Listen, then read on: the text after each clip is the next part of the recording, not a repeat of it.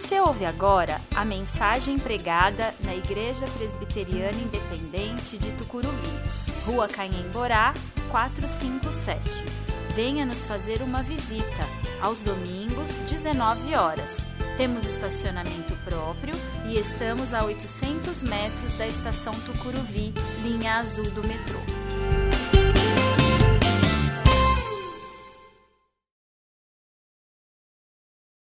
Carta de Paulo aos Efésios, capítulo 6, do décimo ao décimo segundo versículo. Eu vou fazer esta leitura na nova versão transformadora, ela será projetada e você pode acompanhar na tradução que você tiver em mãos. Efésios 6, versículos 10 a 12. Uma palavra final. Sejam fortes no Senhor e em seu grande poder. Vistam toda a armadura de Deus para que possam permanecer firmes contra as estratégias do diabo, pois nós não lutamos contra inimigos de carne e sangue, mas contra governantes e autoridades do mundo invisível, contra grande, grandes poderes neste mundo de trevas e contra espíritos malignos nas esferas celestiais. A carta aos Efésios foi escrita na sexta década do primeiro século com o propósito de ensinar aos cristãos em Éfeso a maravilha e as implicações práticas de ser igreja de Cristo. A cidade de Éfeso estava localizada mais ou menos no meio do império e foi uma cidade importante para a expansão cristã no primeiro século. Possuía um povo fortemente religioso, dado a práticas pagãs que alimentavam a economia da cidade. Escrita durante a prisão domiciliar de Paulo, a carta aos Efésios possui um caráter menos didático e mais piedoso. A tradição da igreja acabou por manter o nome desta carta como sendo a carta aos Efésios, mas o seu caráter mais doutrinário e menos específico faz com que pensemos que seja muito mais uma carta circular e que tenha prevalecido o nome de Éfeso por ser uma cidade central. Hoje nós damos continuidade à nossa série de mensagens do mês de janeiro, tutorial, dicas para o ano novo. E como a gente já explicou domingo passado, tutorial é uma ferramenta de ensino e de aprendizagem que pode ser tanto um programa de computador, um texto, um vídeo, ilustrações e outros meios que visam nos auxiliar no processo de aprendizagem, mostrando como fazer algo, como algo funciona. E é pensando neste conceito que nós vamos, ao longo do mês de janeiro, olhar para o nosso tutorial de vida, que é a palavra de Deus, e encontrar nela caminhos para uma vida mais relaxada, mais fortalecida, mais conhecedora da vontade de Deus e vivendo a vontade do Pai. Nós vamos, ao longo de quatro mensagens, buscar na palavra a orientação necessária para um 2019 repleto da vontade de Deus em nós. Nós continuamos hoje olhando para a necessidade de nós sermos fortalecidos. Mas fortalecidos para quê? Para enfrentarmos as dificuldades do dia a dia, para darmos conta do cansaço que insiste em nos abater? Também. Mas principalmente para vivermos a vontade de Deus para nós. É assim que olhamos para estes três versículos, a parte final da carta aos Efésios, e encontramos neles caminhos para sermos fortalecidos por Deus e para cumprirmos a nossa missão e vivermos a vontade de Deus para nós em 2019. Quando nós olhamos para este texto, nós percebemos que o cristão do primeiro século, ele estava sujeito a ser influenciado por diversas correntes e pensamentos e práticas religiosas. Na região da Ásia Menor, onde estava localizado Éfeso, a influência da cultura grega era muito forte. O culto aos deuses gregos e romanos era amplamente praticado e, via de regra, um cristão recém-convertido naquele tempo ainda estava sob a influência de tais práticas, quer por força do hábito e desconhecimento do Evangelho, quer pela forte influência que os amigos e familiares que não eram cristãos ainda exerciam sobre a vida deles.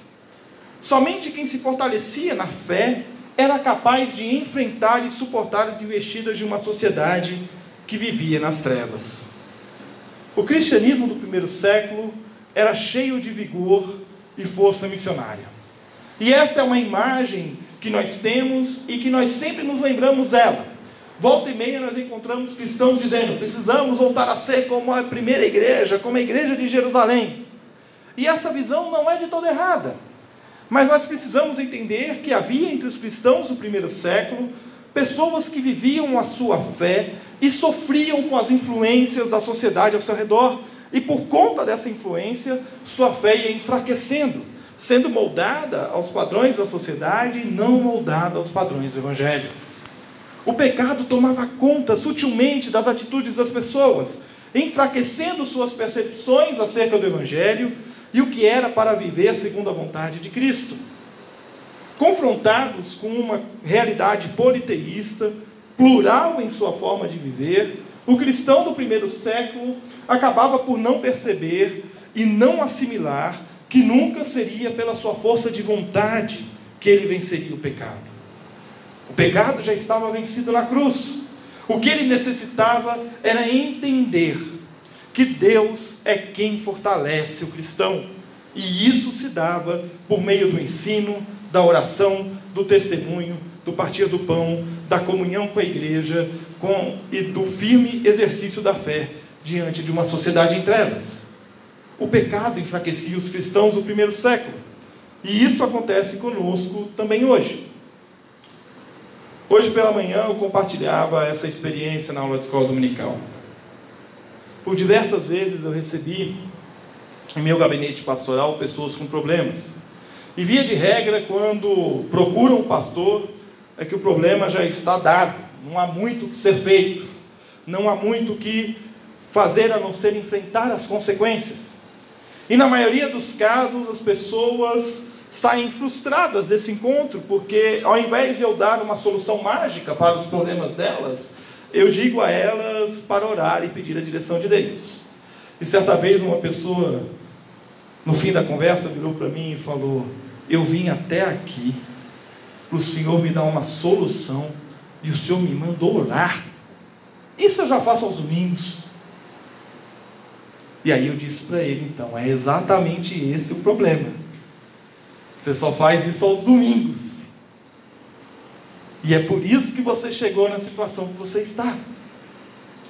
A vida de comunhão com Deus não nos isenta dos problemas. Nós sempre teremos problemas.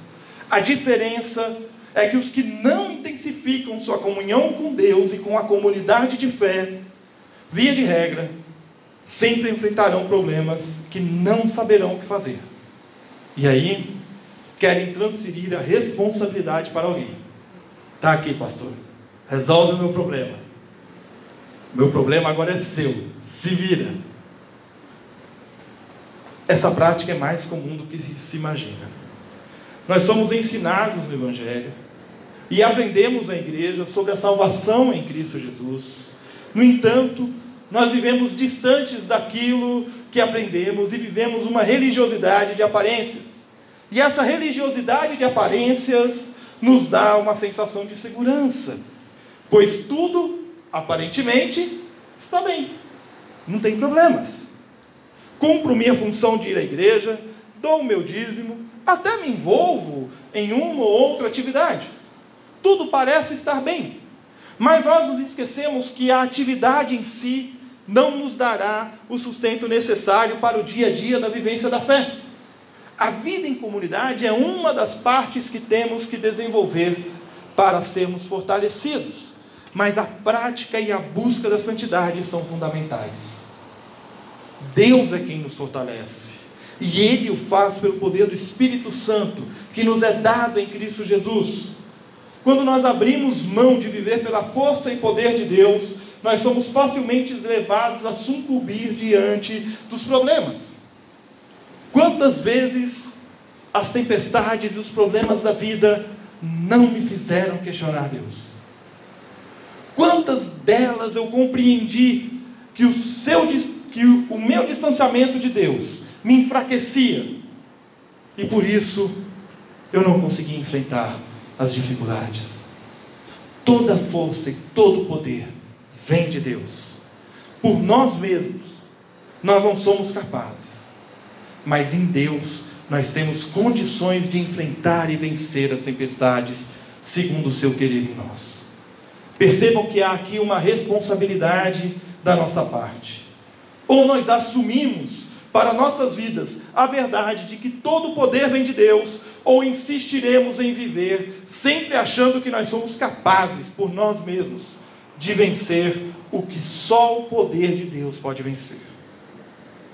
E eu não sei se isso acontece com você, ou se você já se apercebeu disso, mas nós tentamos excluir Deus das nossas situações, porque a gente acha que a gente é suficientemente capaz de vencer as adversidades da nossa vida. Esse problema eu dou conta, eu consigo resolver. E nós agimos assim quando nós deixamos de orar, pedindo a orientação de Deus nas pequenas coisas, nas coisas mais simples do dia a dia, e até nas mais complexas e mais difíceis.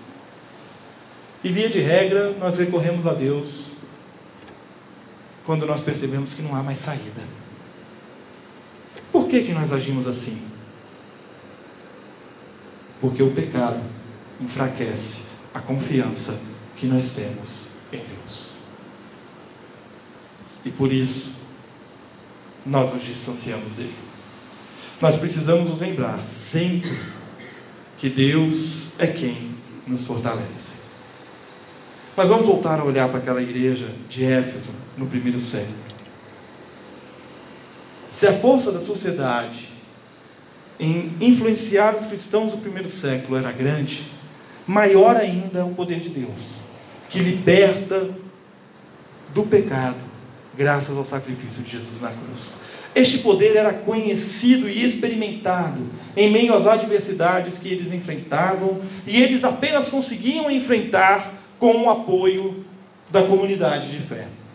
A busca pela santidade de vida não era uma experiência solitária para aqueles cristãos, mas era uma experiência vivida em parceria com a comunidade de fé. Os testemunhos, as orações dos irmãos fortaleciam a comunidade no exercício da sua fé ante uma sociedade corrupta e imersa no pecado. Era a experiência da unidade e santidade em cada momento da vida. Unidade e santidade. Em sua carta aos Efésios, o apóstolo exorta o povo a viver em busca da comunhão que promove união entre os diferentes, sem abrir mão da vida de santidade. Ou seja, sem se deixar corromper pelos valores da sociedade em que eles viviam.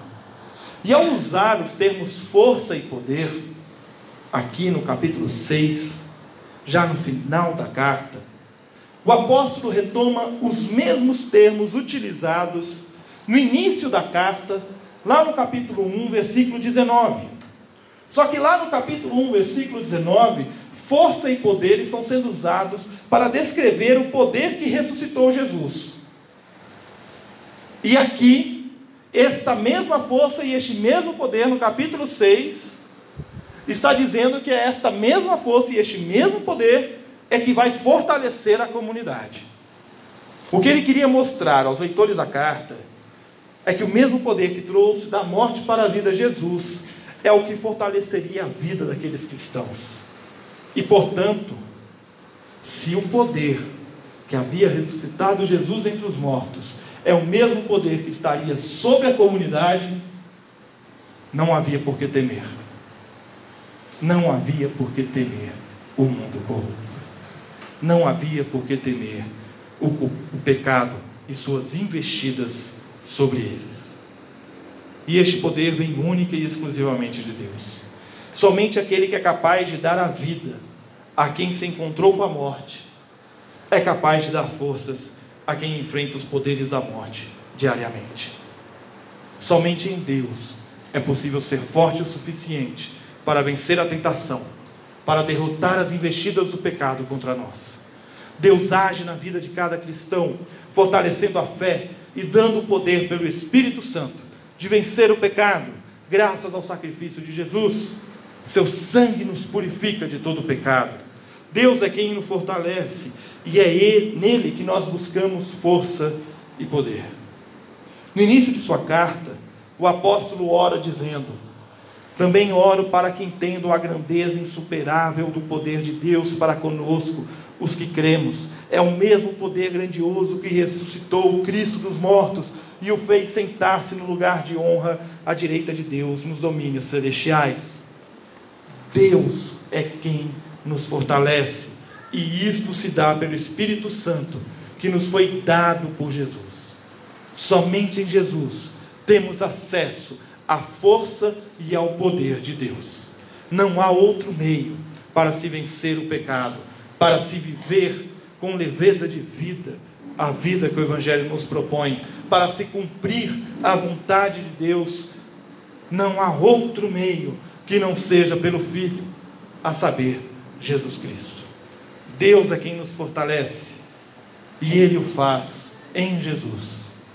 Ele o fez no primeiro século e Ele o faz hoje. Circula pela internet já há alguns meses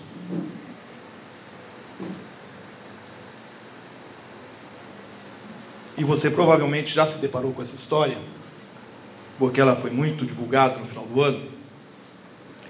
A história de um jovem colombiano que há cerca de 3, 4 anos atrás se deparou com um vídeo onde um homem, morador de rua, estava recolhido num canto consumindo drogas.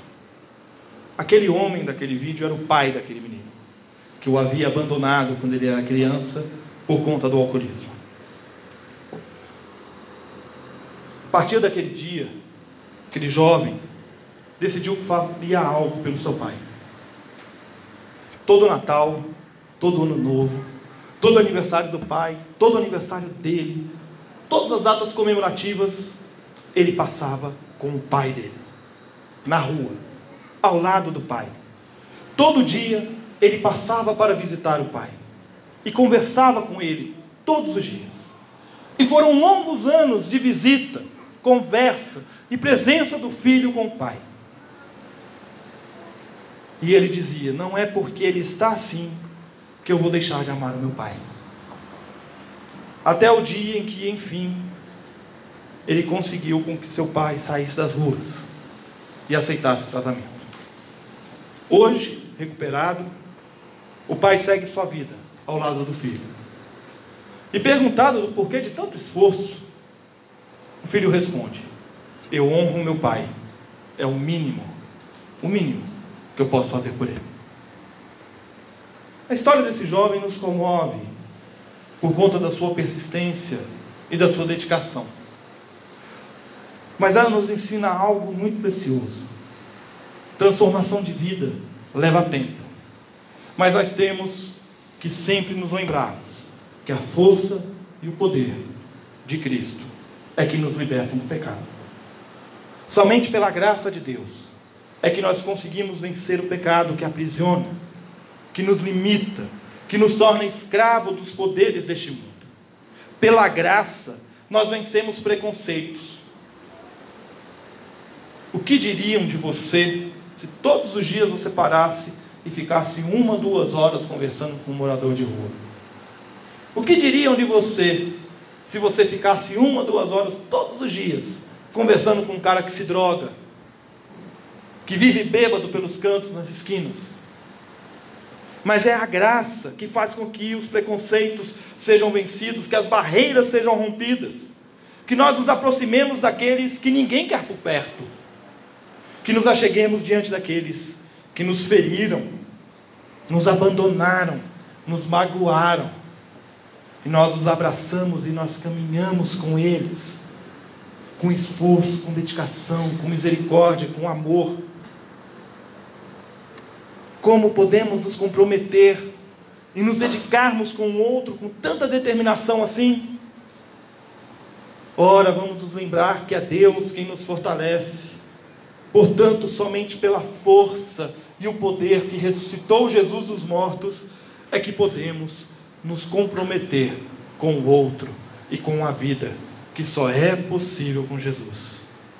Deus nos resgatou das trevas para a luz a fim de termos vida.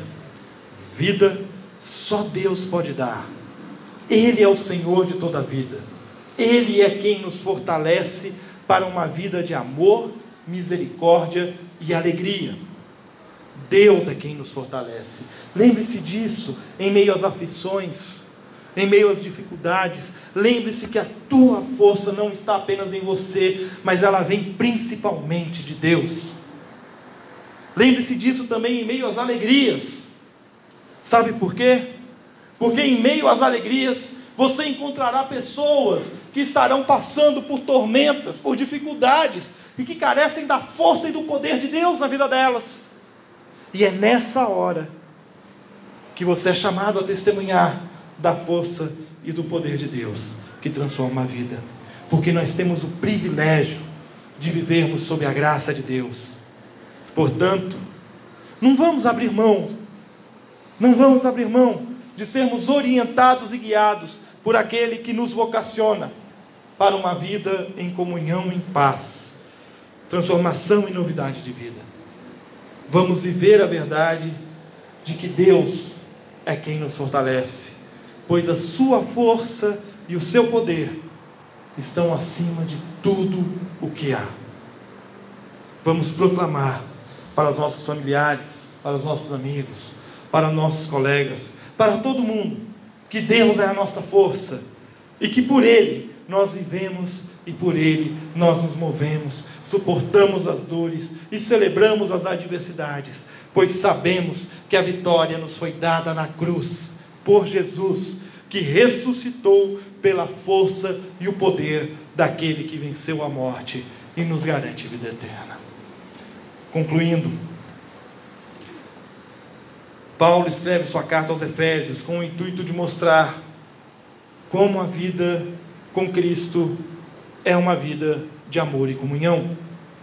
Na parte final da carta, após tecer considerações sobre o relacionamento entre marido e mulher, pais e filhos, patrões e empregados, o apóstolo reserva um tempo para animar os efésios a se manterem firmes diante do ataque do pecado. Para tal, ele faz uso de uma imagem bastante interessante, que é a imagem da armadura. E recomenda que os cristãos vistam esta armadura. A imagem para nós pode parecer um pouco distante, porque os guerreiros dos nossos tempos não usam mais armaduras, né? Eles usam uniforme lá do exército, da polícia. Né? Mas eh, esta imagem deve ser entendida dentro do contexto da carta. Nós não lutamos contra inimigos de carne e sangue, mas contra governantes e autoridades do mundo invisível, contra grandes poderes neste mundo de trevas e contra espíritos malignos nas esferas celestiais. E os poderes do mundo das trevas insistem em agir diante de nós. Com dinheiro, poder, luxúria, eles nos chamam para o que eles acham que é vida de verdade, mas não é vida. Vida distante de Deus não é vida, é subvida. Porque vida plena e verdadeira, só em Deus nós podemos ter. Por isso, revista-se da armadura de Deus, com a verdade, justiça, paz, boas novas, fé, salvação e sempre guiados pelo Espírito Santo, por meio da palavra de Deus. Não abram mão da oração, em toda ocasião, em todo momento, por todos os irmãos de fé e por todos os que vencem, todos os dias, os seus desafios, movidos pelo poder de Deus. Dedique-se à oração, sempre, a todo instante.